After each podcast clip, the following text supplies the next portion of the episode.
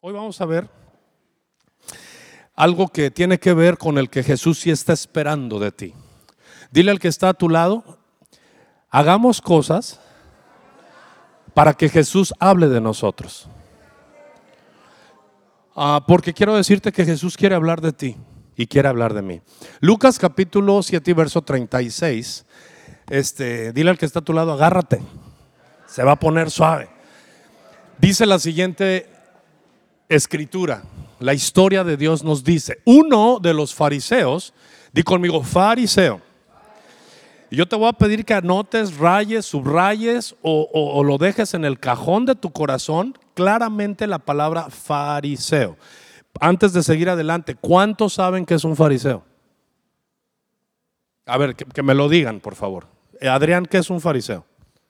Ven, ven, pásale, por favor. Ven, ven, ven, pásale. Sí, sí. Este, de aquí al 2000 que venga Jesús, tú vas a ser parte de las enseñanzas siempre. ¿eh? O sea, tú y todos los que participen. ¿Qué es un fariseo? Eh, una persona de una secta de los judíos. ¿Y qué hacía un fariseo? ¿Por qué se caracterizaba un fariseo? Porque enseñaba una doctrina. Enseñaba una doctrina. Déjame te subo el volumen. Ah, ¿Qué, ¿Qué, es lo que hacía? Enseñaba una doctrina. Ajá. Que tendía a ser qué esa doctrina. Eh, muy religioso. Muy religioso al grado de ser sectario. Muchas gracias. Un aplauso para Adrián porque nos acaba de predicar sobre lo que es el, el fariseísmo y es exactamente eso, Adrián. Es una persona que enseña y que sí enseña con base a la, a, la, a la, ley de Dios, porque sí los fariseos enseñaban en base a la ley, como todas las filosofías, que por eso les pido no se confundan, porque hoy por hoy muchos dicen, ay no, fíjate que, eh, o sea, fui a una plática y pues hablan de Dios, o sea, dan hasta bases bíblicas. Sí, pero una cosa es tomar la base de Dios para tú predicar lo que a ti te parece bien. Eso, Rosy.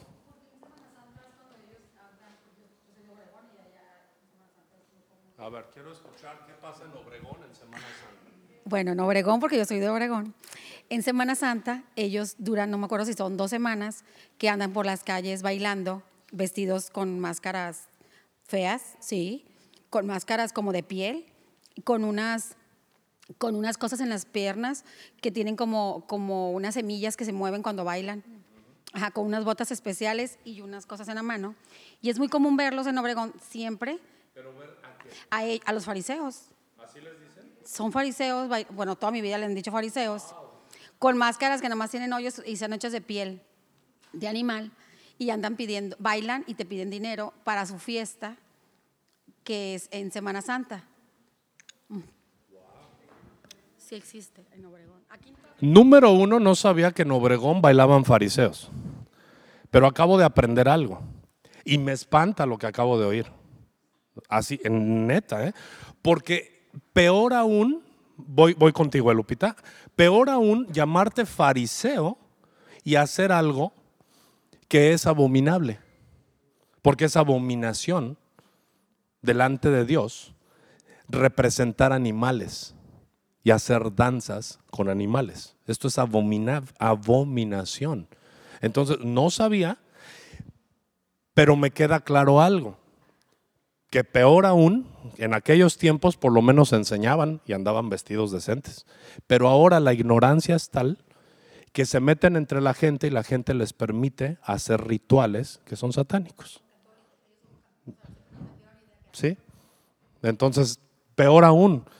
Entonces, un aplauso a Rosy que participó y Lupita. A ver, vamos contigo, Lupita. No, sí, sí, sí, por favor. Es que todos aprendemos. Sí. ¿eh? Eh, yo soy también de Obregón y en ese tiempo pues yo era una niña y los padres lo mandaban a uno a seguir a los fariseos porque nos divertían. Bailaban, se ponían como cascabeles de alguna semilla en las piernas y bailaban y tocaban tambores y se ponían máscaras. Era una atracción para nosotros. Ahí veíamos cientos de niños hasta que se iban a otro pueblo, nos regresábamos. Por atracción. Sí. Ok, entonces aprendo otra cosa, que el fariseísmo también distrae a quien debiese de ser pueblo de Dios.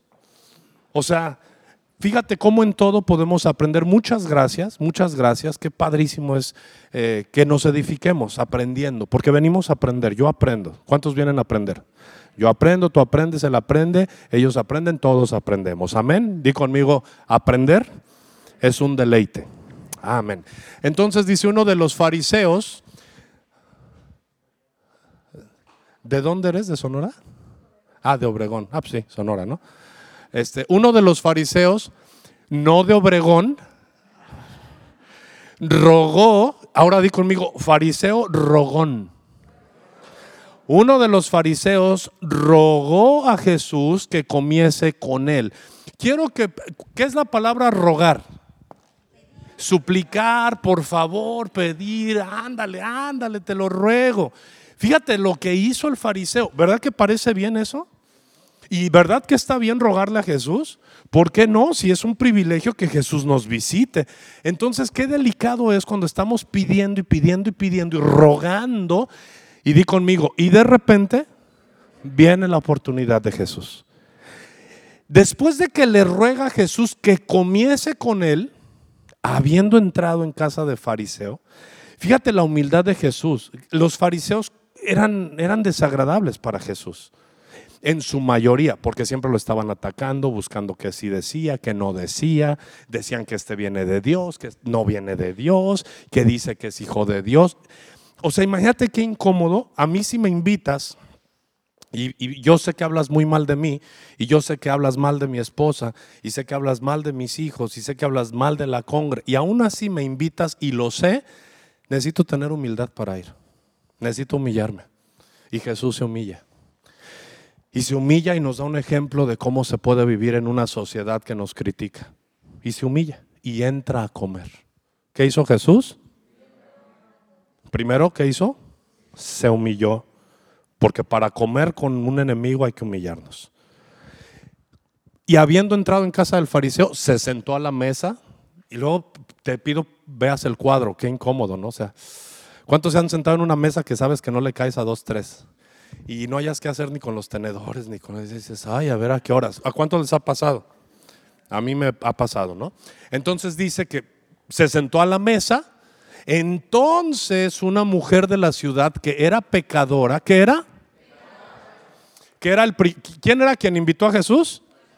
¿Qué era la mujer que se acercó? Una mujer que era pecadora estaba a la mesa en casa del fariseo. Quiero que observen eso.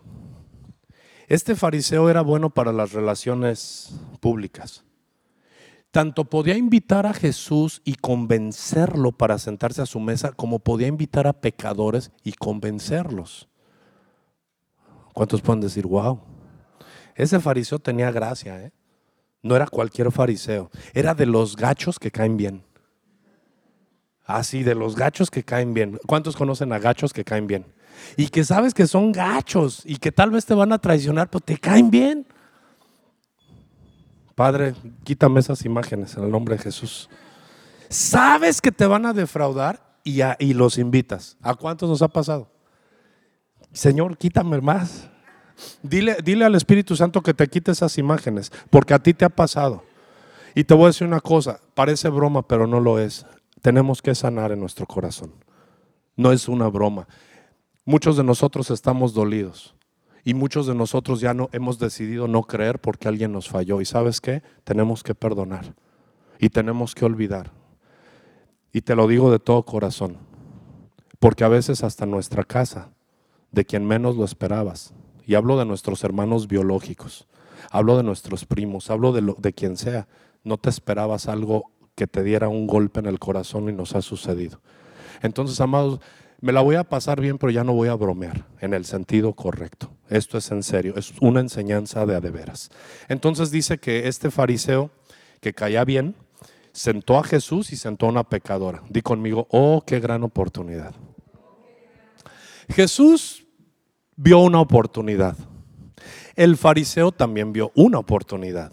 Uno vio la oportunidad de establecer el reino y otro vio la oportunidad de hablar mal del maestro dice la historia que cuando está esta pecadora, al saber que Jesús estaba a la mesa en casa del fariseo, trajo un frasco de alabastro con perfume y estando detrás de él, a sus pies, llorando, comenzó a regar con lágrimas sus pies y los enjugaba con sus cabellos y besaba sus pies y los ungía con perfume. Cuando vio esto el fariseo que le había convidado, dijo para sí. Fíjate.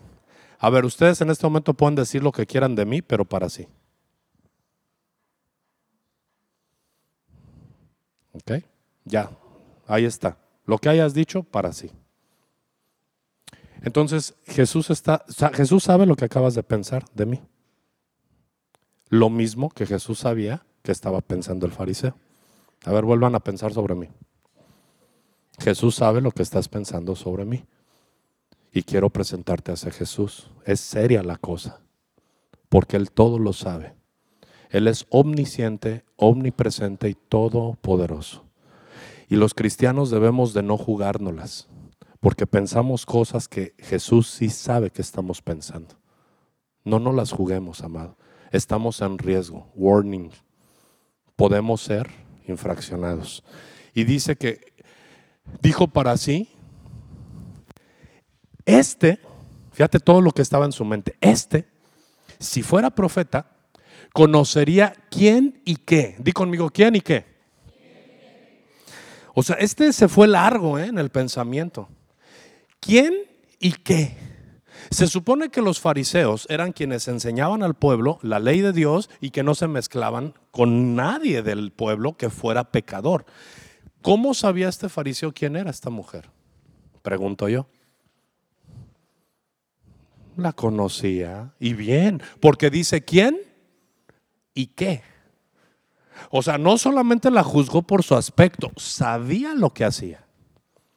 Entonces, si yo soy santo, santo, santo, como el hijo que se queda, no el hijo pródigo, sino el que se queda en casa, y que le dice, Padre, yo siempre estoy contigo, yo nunca me he ido, y, mi hermano se fue con las prostitutas y gastó el dinero. ¿Cómo sabía que se había ido con las prostitutas?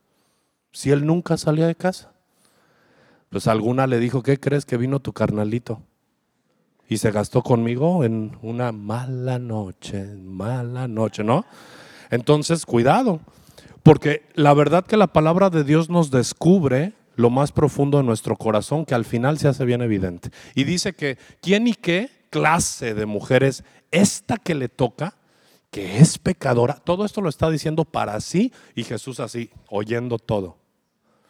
Porque Jesús oye todo lo que pensamos. Padre, limpia mis pensamientos en el nombre de Jesús. ¿eh? Jesús oye mis pensamientos.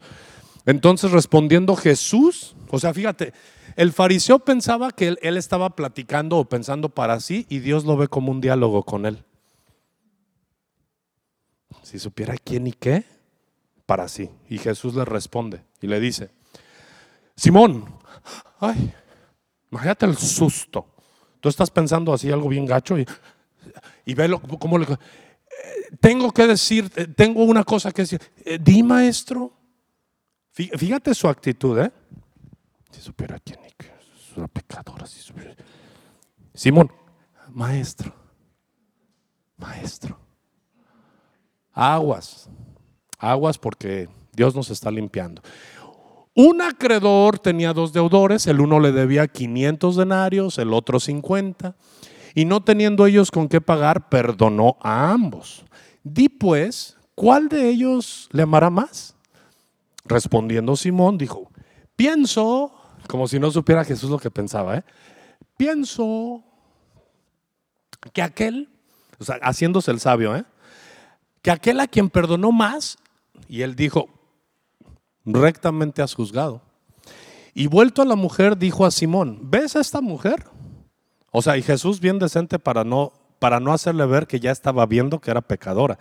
Y de paso, ahora, yo, yo, yo, me, yo pienso esto, si, eres un hombre hipócrita, si tienes doblez de espíritu, si tienes doblez de pensamiento, ¿cómo ves a una mujer? A ver, hombres, siendo sinceros, porque eso no se habla en las iglesias. Porque todo el mundo cree que eres santo y que eres tú y que wow. ¿Cómo vemos a las mujeres cuando no estamos gobernados por el Espíritu de Dios?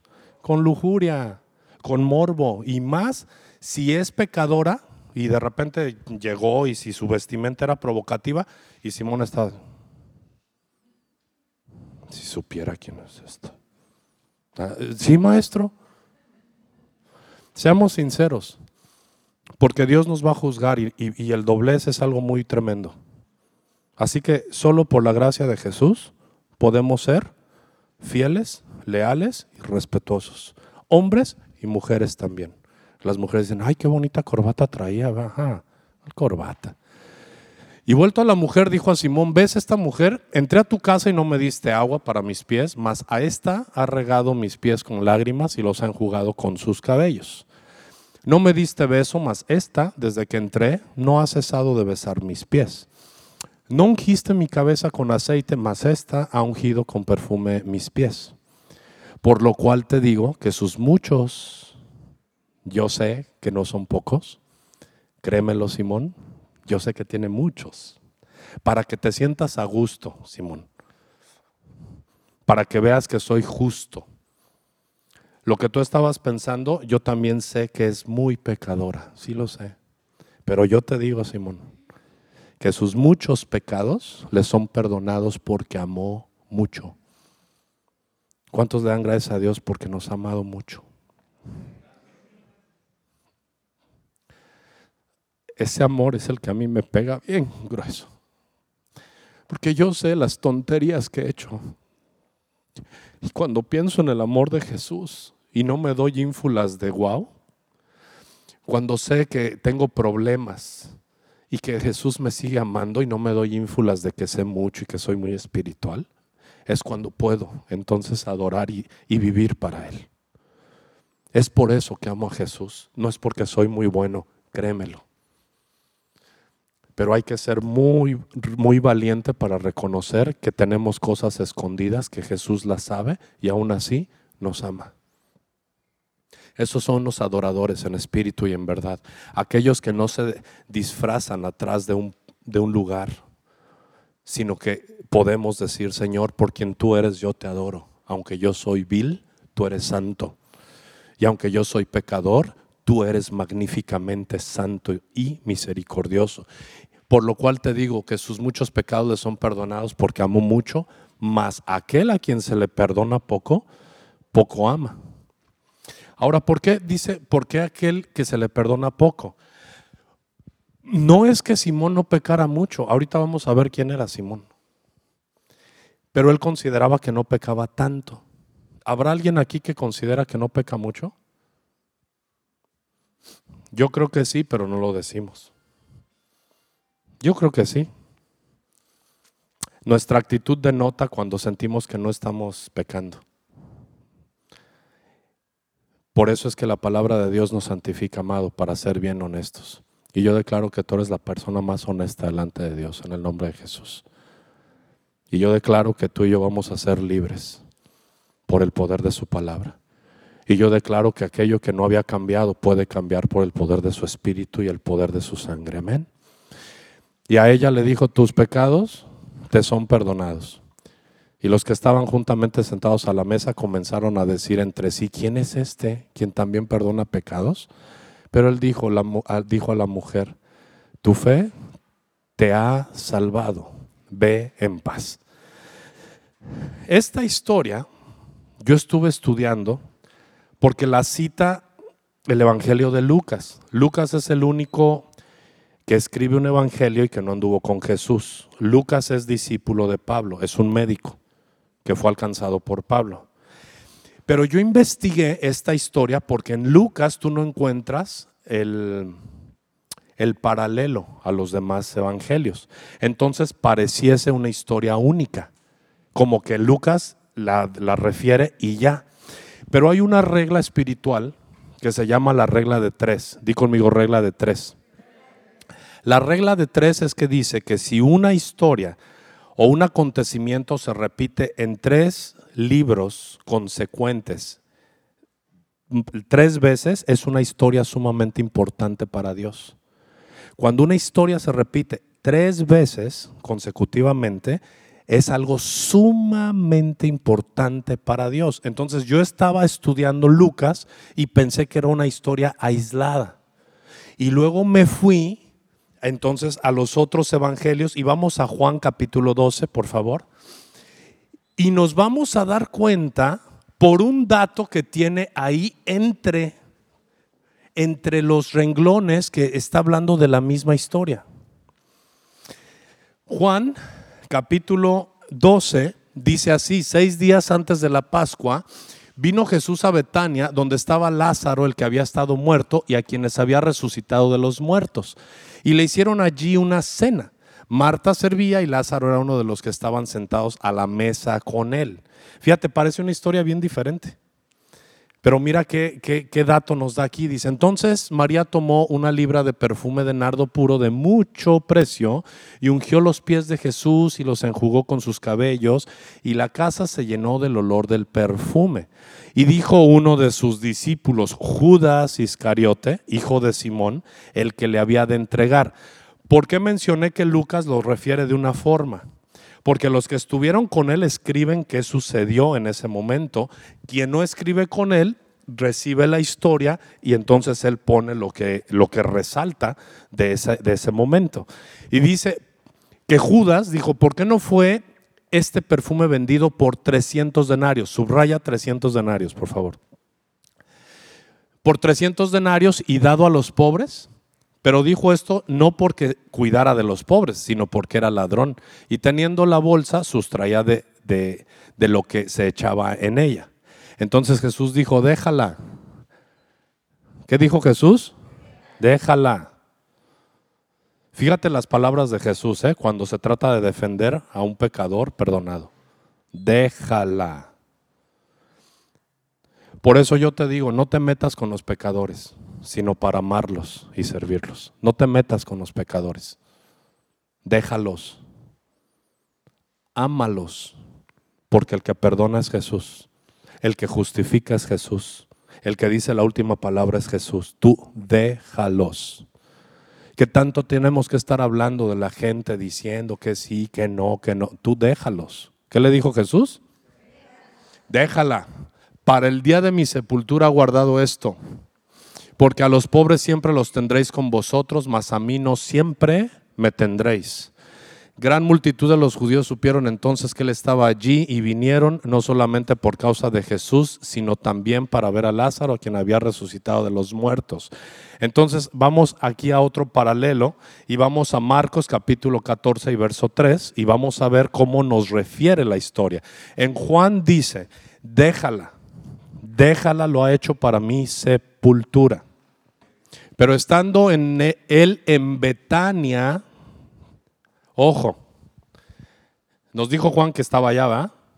Luego dice, pero estando él en Betania, y nos dice Juan que fue Lázaro y sus hermanas los que y prepararon una cena. Pero fíjate acá cómo lo refiere eh, Marcos. Dice, estando él en Betania, en casa de Simón, ¿qué?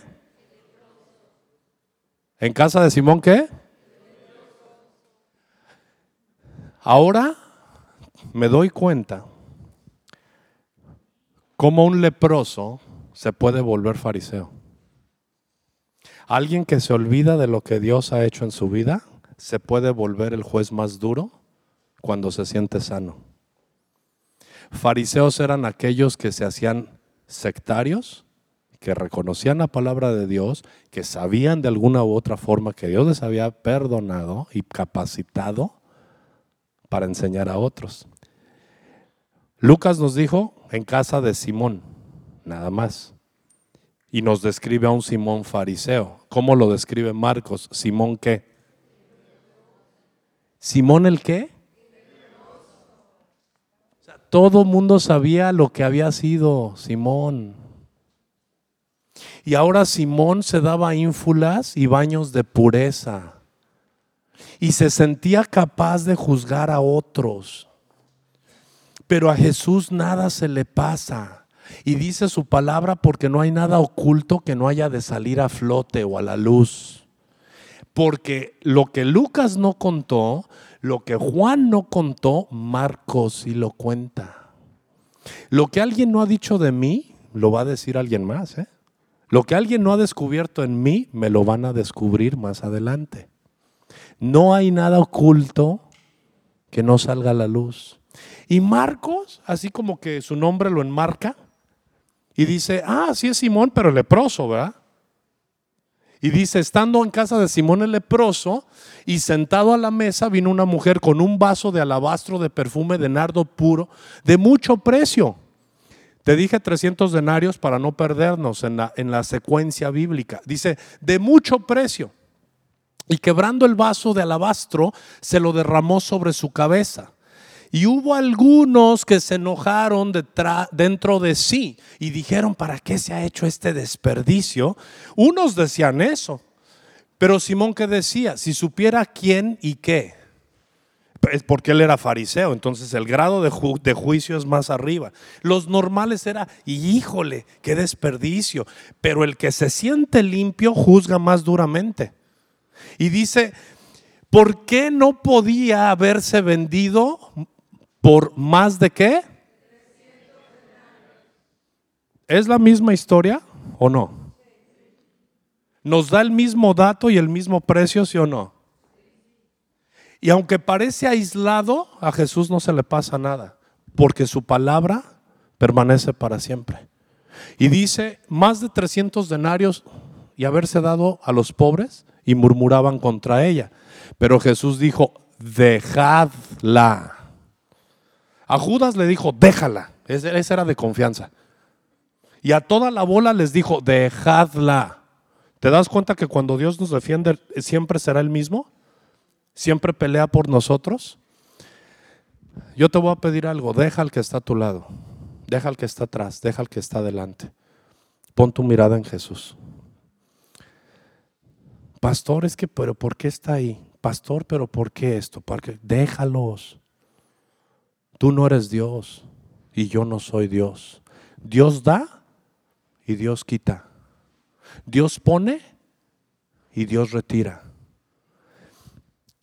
Yo por una sola cosa quiero decirte que sigo adelante, porque creo en el Dios de la segunda oportunidad. Que me he equivocado muchas veces, amados, muchas veces. Que he puesto y he tomado decisiones ¿Que son equivocadas? Sí, amados, claro que sí. Pero ¿tú crees que Jesús se equivocó al entrar a casa de Simón? No. Jesús quería enseñarle algo a Simón. Quería enseñarle misericordia. ¿Me ayudas, por favor, José? Recordarte. No solamente queremos recordar lo que Dios ha hecho por nosotros. Voy a cerrar el mensaje con lo que Jesús dijo de ella.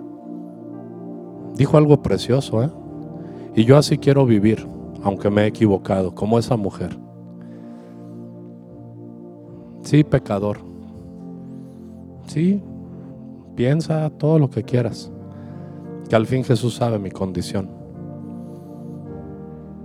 Nunca he escondido nada, ¿eh? Aquí hay quienes han ministrado escondiendo cosas. Yo no. Yo siempre te he dicho con todo el corazón, yo sigo expuesto a juicio. No quiero caer, no quiero caer en manos del Dios viviente, sino quiero que todos seamos abrazados por sus manos de amor. Por eso quiero decirte que esta historia me habla a mí y por eso te dije perdón, perdón por favor. Porque así como el jueves dije que Dios me puede dar un año más, también te lo puede dar a ti pero lo que quiero es un fruto para Dios. Pero si tengo un fruto para Dios, también lo voy a tener para ti. Porque no puede ser que yo fructifique para Dios sin que seas bendecido tú. Sería ilógico. ¿Cómo puedo decir que todo lo, que hago es para la gloria de Dios sin afectar positivamente a otros? Pero si lo que hago para Dios afecta a otros, entonces creo que debo de rectificar mi vida y es lo que quiero hacer yo en este año. No quiero ser llamado un pastor ni un gran líder, quiero ser llamado un hermano o un amigo que sabe arrepentirse y pedir perdón. Y llamarle al pecado pecado y a la oportunidad oportunidad, pero sin juicio. Estoy cansado de los juiciosos. Muchos juiciosos dieron palabras sobre ti y sobre mí, pero por la gracia de Dios aquí estamos, porque su bondad y su fidelidad es para siempre. Alguien te dijo un día que tú no podías y que no merecías, pero Jesús te tiene aquí y me tiene aquí, porque Él es el Jesús que se sienta con los Simones y que se sienta con los pecadores. Es Jesús quien se sienta con reyes, pero también con leprosos. Y dice, Jesús dijo, dejadla porque la molestáis. Buena obra me ha hecho. Sabes, Jesús iba a recordar nuestras buenas obras. Y mira lo que dice aquí, con esto cerramos. Siempre tendréis a los pobres. Y cuando querráis, no dijo siempre vas a ser pobre, ¿eh? dijo siempre tendréis. Por si alguno quiere agarrar el evangelio de la pobreza, prohibido, ¿eh? Dijo siempre tendréis a los pobres entre vosotros. Porque la pobreza no es digna de un rey de reyes y señor de señores. Porque si hoy somos pobres, Él nos quiere enriquecer a través de su palabra, su espíritu y su poder. Todo es un proceso. Nada es de un día para otro.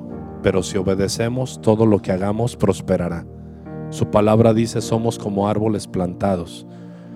En su tiempo, en su tiempo daremos fruto y todo lo que hacemos prospera. Amén. Siempre tendréis a los pobres para que les puedas hacer el bien, pero a mí no siempre me tendréis. Esta ha hecho lo que podía porque se ha anticipado a ungir mi cuerpo para la sepultura. Arqueo de Juan, ¿verdad que es la misma historia? Se ha anticipado para ungir mi cuerpo para la sepultura. Pero ve lo más lindo de Jesús. De veras os digo que donde quiera, di conmigo donde quiera, Digo conmigo Rusia, China, Suiza, México, Estados Unidos, Tailandia, Brasil, Venezuela, Veracruz, Sonora, donde quiera que se predique este evangelio, ¿qué va a suceder? Se contará lo que ésta ha hecho. Amado, Jesús quiere contar de ti y quiere contar de mí. Jesús quiere hablar de ti y quiere hablar de mí, pero buenas obras. Jesús quiere y espera que tú y yo le demos historias que contar a otros. Solo con Jesús podemos empezar un año más solo un año más para que dé fruto, Señor. Déjame trabajar en Él. Y después, y después, si tú quieres, lo cortas. Hoy vamos a recordar que Jesús dio su vida para que tú y yo le demos historias. Quien quiera que seas y quien quiera que yo soy, Jesús quiere contar una historia linda de ti. No eches a perder, por favor, las historias de Dios. No eches a perder los cuentos divinos. No eches a perder esa página que hoy se ofrece delante de ti. Deja que el Espíritu Santo registre tus buenas obras. Deja que Jesús vea tus pensamientos diciendo, Tú eres el Dios de la segunda oportunidad y gracias por cenar conmigo. Cierra tus ojos un momento y piensa que estás en una oportunidad sagrada y eterna. Estamos, Señor, en un momento único de la historia. No me permitas que se escriban cosas como Simón porque aparte de leproso, malagradecido y juzgón, permíteme ser como esa mujer, Señor, que sí, con muchos pecados, pero tener buenas obras, para que tu nombre sea glorificado. Señor, yo te pido por una congregación sin prejuicios, que entendamos que cuando ocupamos un dedo apuntador, tres están apuntando hacia nosotros. Tú conoces lo más escondido de nuestros pecados porque allí has estado, Jesús. Has estado en esos momentos, en esos pensamientos y nos has perdonado cuando te lo pedimos. Tú sabes quién es cada quien. Te pido una oportunidad. Y si tú necesitas esa oportunidad de Jesús, te voy a pedir que te pongas sobre tus pies para pedírsela con respeto.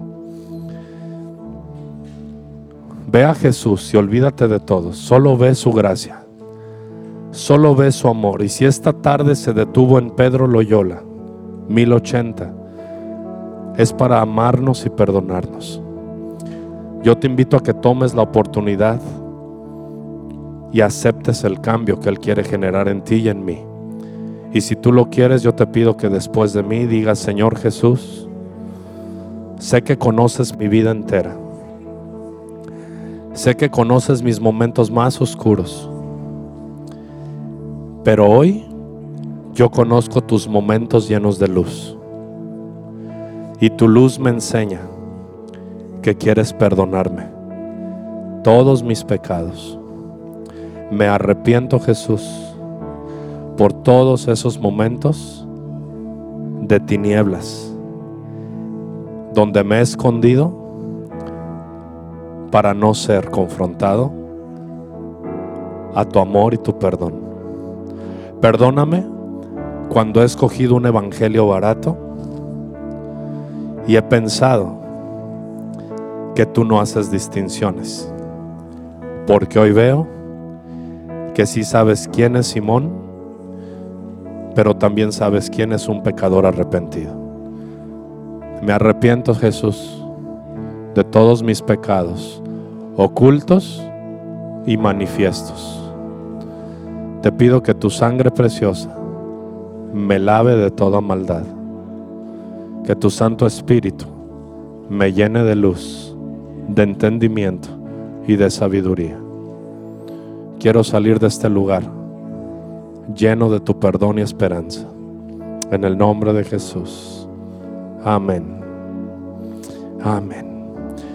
Si tú te sabes acariciado y perdonado por Jesús, si tú has recibido su sangre que nos limpia de toda maldad, hoy yo te invito a que participemos de la cena del Señor, recordando ese momento glorioso. Muchas gracias Roy, gracias Carito por su fidelidad.